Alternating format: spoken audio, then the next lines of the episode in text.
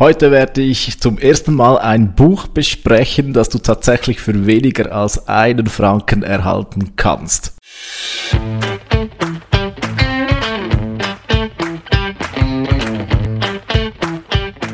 Wie schafft man es, sein Business mit digitalen Möglichkeiten aufzubauen und erfolgreich zu machen? Meine Formel lautet Suchmaschinenmarketing plus Conversion optimierte Webseite das gibt Anfragen von deiner Zielgruppe. Ich bin Philipp Bachmann, du hörst den Business Puzzle Podcast. Hallo zusammen und herzlich willkommen zum Business Puzzle Podcast. Ja, es geht heute erstmal um ein Buch und zwar um das Buch wie heißt das, 100M Offers von Alex Harmosi, nehme ich an, spricht er sich aus. Und wenn du die Kindle-Version davon kaufst, dann zahlst du ganz genau 0,89 Euro, also je nach Kurs um ein Franken herum. Also ein, äh, ich sag mal, ungewöhnlicher Preis. Äh, das hat auch mich stutzig gemacht. Übrigens zum Titel gehört auch noch How to Make Offers so good, people feel stupid saying no. Also übersetzt, wie machst du dein Angebot so gut, dass die Leute sich dämlich fühlen, wenn sie Nein sagen. Kleine Vorgeschichte zum Buch. Es wurde mir ab und zu von Amazon vorgeschlagen. Ich habe den Preis gesehen, den Titel und vor allem eben dieses 100M, wahrscheinlich Million ähm, Dollar Offers und weil normalerweise würde ich sagen, so große Verspre reißerische Versprechungen und dann auch noch dieser komische Preis, das war ich, das war für mich, für mich, das machte mich schon sehr äh, stutzig.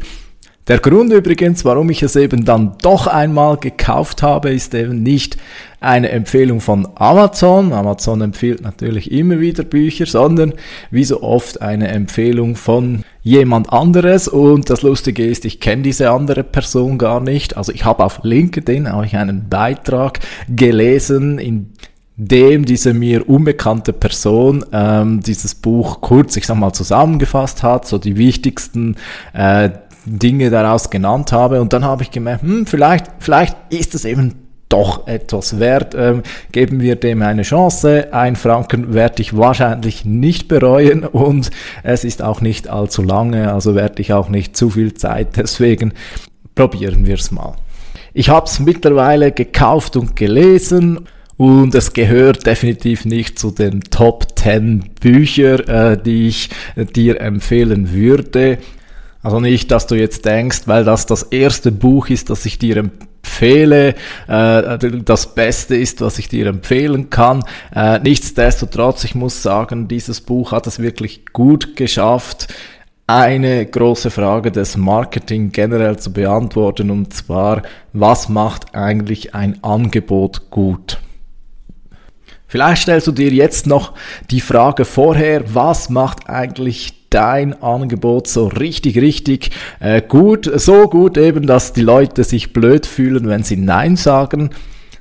Kannst ja jetzt auf Pause klicken und dir kurz darüber Gedanken machen und danach ähm, finde ich eben, dass das Buch sehr ähm, gut zusammenfasst, was denn ein Angebot wirklich gut macht. Also da muss ich sagen, da gibt es eine Formel, auf die komme ich gleich. Ähm, die ist wirklich, die ist, da muss man äh, zugestehen, äh, das ist, die ist mindestens diesen einen Franken wert, der das Buch ähm, kostet.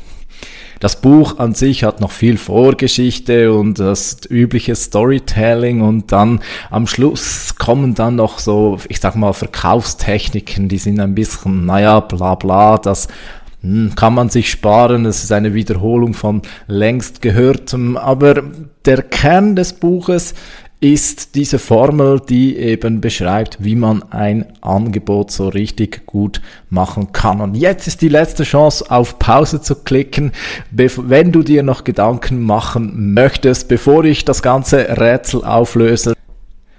Bereit? Was macht ein gutes Angebot aus? Er beschreibt da eine Formel und zwar folgende. Der Wert deines Angebotes ist gleich, ja, ein, ein bisschen mathematisch formuliert, plus wie sehr der Wunsch der Transformation erfüllt wird, plus Wahrscheinlichkeit, dass es tatsächlich den gewünschten Erfolg bringt, minus, also was mindert den Wert, minus wie lange geht es und minus alle weiteren Kosten oder Anstrengungen.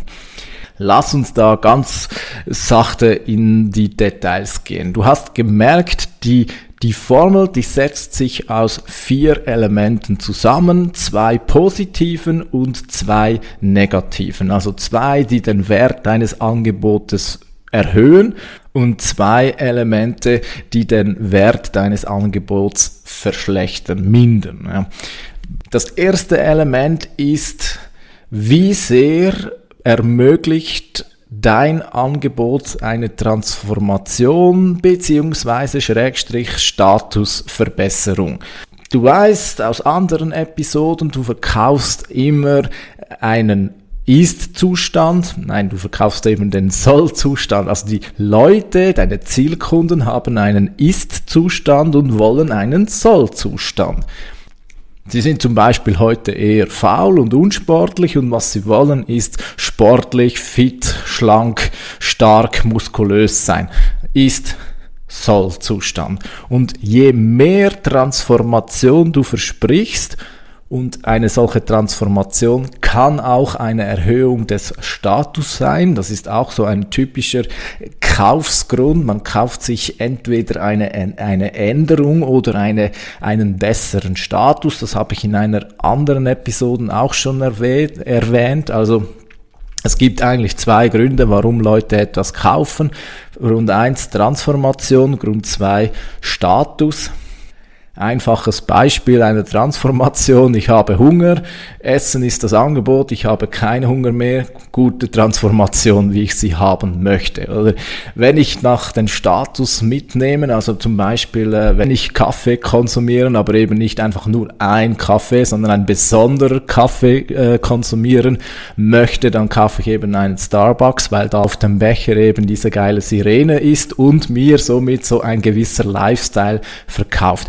Übrigens, ganz spannend finde ich auch, das habe ich auch in diesem Buch so das erstmal richtig gecheckt, mit Status ist nicht immer das, was wir sonst so meinen, Status. Also vielleicht geht's dir wie mir und Status ist immer so ein bisschen verknüpft mit Higher Society, ähm, Luxus, Reichtum und so weiter. Aber das muss gar nicht der Fall sein. Ein Status kann jemand auch ganz anders definieren.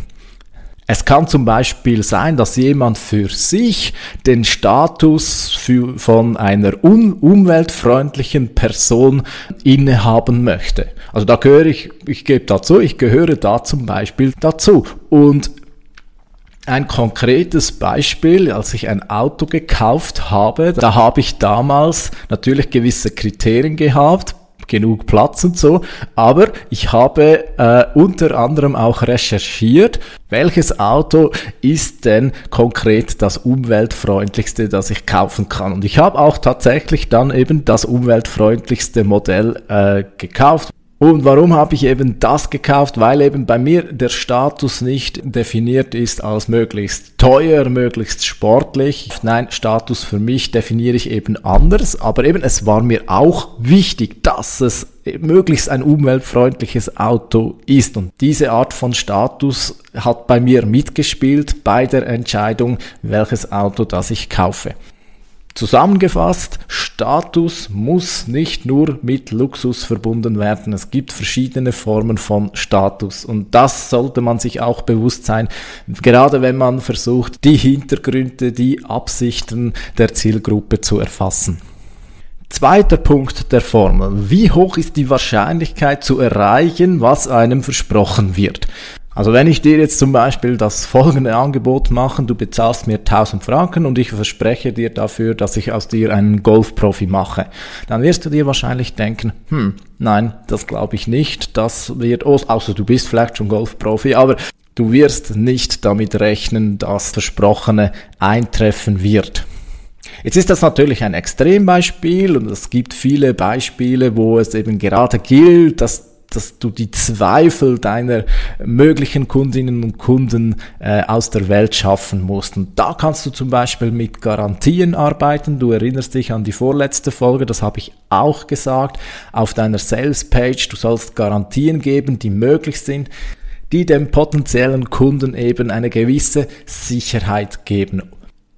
Du kannst aber auch in anderer Weise beweisen, dass deine Methode wirkt. Also nehmen wir an, du hast eben so eine Golfmethode und die macht irgendwie aus dir einen Zaubergolfer. Die Leute werden's werden zweifeln, dass das möglich ist. Und wenn du es beweisen kannst, mit positiven Erfahrungsberichten, vielleicht sogar mit Studien, wenn das, wenn das vorhanden ist, dann kannst du damit eben die Wahrscheinlichkeit für den Erfolg erhöhen. Und eben die ist ganz wichtig. Also nehmen wir ein blödes Beispiel angenommen, du hast irgendeinen einen Schmerz und jetzt gebe ich dir äh, Tablette A, die kostet 100 Franken, die lässt dich aber zu 100 Prozent heilen. Oder du hast äh, Tablette B, die ist nur 10 Franken, aber du hast nur eine Heilungswahrscheinlichkeit von 10%. Prozent. Welche würdest du nehmen? Ja, wahrscheinlich die teurere, weil diese Tablette eben für dich wegen der viel höheren Wahrscheinlichkeit einen viel höheren Wert darstellt. Element Nummer drei der Formel. Wie lange geht es?